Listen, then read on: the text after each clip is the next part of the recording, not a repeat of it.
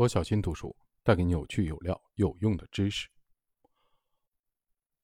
我们继续分享：升维不确定时代的决策博弈，通过最大化的努力来最大化自己的机会，用能力和底线尽最大努力。在 Vickery 拍卖的博弈的结构中，规则是出价最高者中标，但中标者是以次高价成交的。对于中标者来说，成交价肯定。低于自己的出价，其利润就得到了保证。但最后到底是什么价格中标，即最高出价是什么，是具有不确定性的。对于每一个竞标者，在所有的参考的要素中，只有自己的成本和开支是具有确定性的。在这个场景下，守住成本线，即以成本出价，既能最大化自己的机会，同时又能保证自己有利可图，这是最佳策略。不确定性的决策和确定性决策最大的区别是，在确定性的决策下，收益的矩阵已知，决策者按照利益的最大化做决策；在不确定性的决策下，博弈的结构都可能完全未知。这时候，决策者最理性的做法是最大化自己的机会。公主选婿、乔布斯重返苹果是同一思维框架下的两个不同的做法。最大化机会。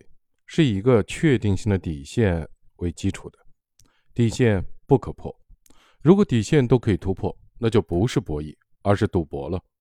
试想，你参与一个拍品的拍卖，你认为它值一百万，却故意报了九十万，想少花十万，但这样做会让你失去未来可以得到的机会。比如另一个人出价九十八万元，最终他成为中标者，或者你故意。报高一点价格，报一百一十万元，这样你中标的可能性当然更大。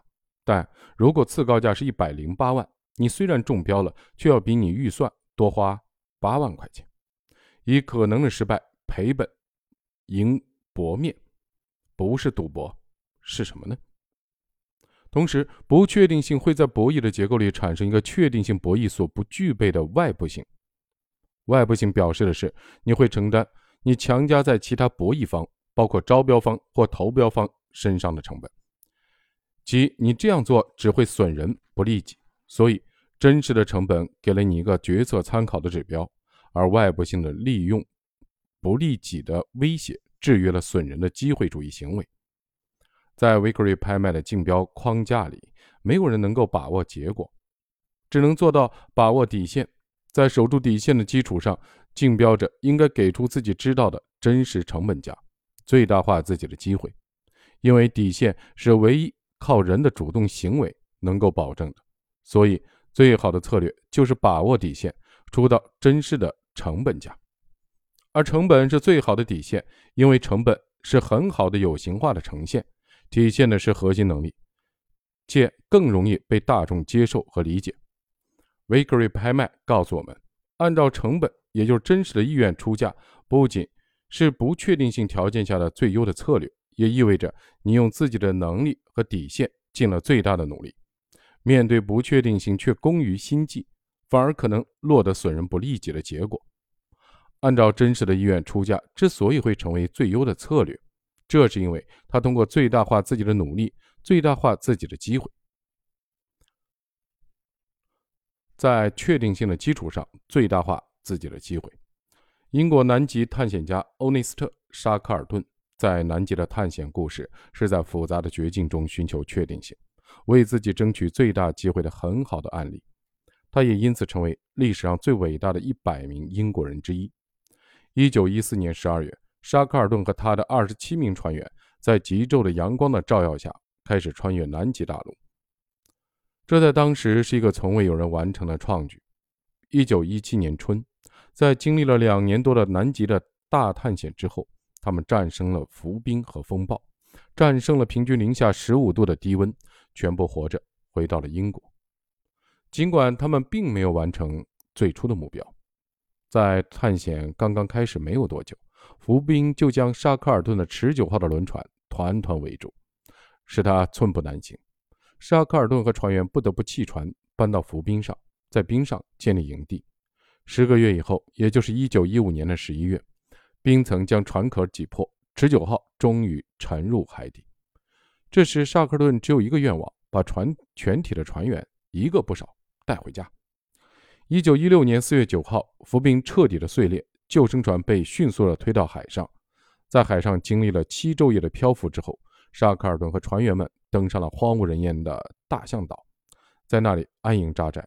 他们没有坐以待毙，在经历了艰难的决策的过程以后，一直由沙克尔顿带领了六人的敢死队，乘上最大的救生艇，穿越被称为“好望角碾压机”的地球上最为凶险的八百英里的水域，来到离他们最近的普京站南乔治亚岛。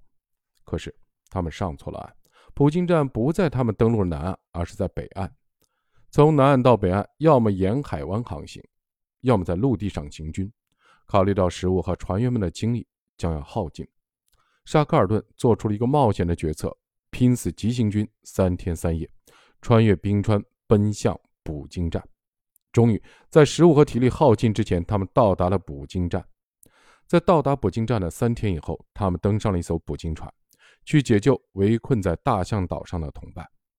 一九一六年的八月三十号，经过四次尝试，沙克尔顿终于找到了一条从浮冰上穿过的路，抵达了大象岛，并把留在那里的二十二个同伴成功救出，完成了人类历史上绝境求生的伟大壮举。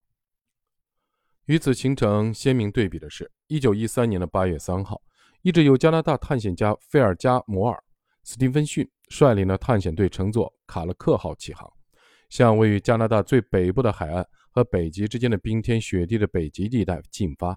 和持久号相似，他们也被困于坚固的浮冰中。不同的是，卡勒克号探险队员很快就变成一群自私散漫的乌合之众。探险队的四分五裂，使探险行动以悲剧收场。十一名探险队员殒命于荒芜的北极地带。在南极的自然绝境中，沙克尔顿始终在不确定中选择人有可能把握住的，哪怕是最低限度的确定性，为团队争取多一分的生机。船被浮冰困住时，他选择弃船登冰，在巨大如陆地的浮冰上建立营地。沉船之际，他果断地改变战略，将目标从穿越南极改为让所有人安全回家。浮冰变小之后，他们选好目标。登艇出发，上岛之后，他又带领敢死队前往最近的有人区自救。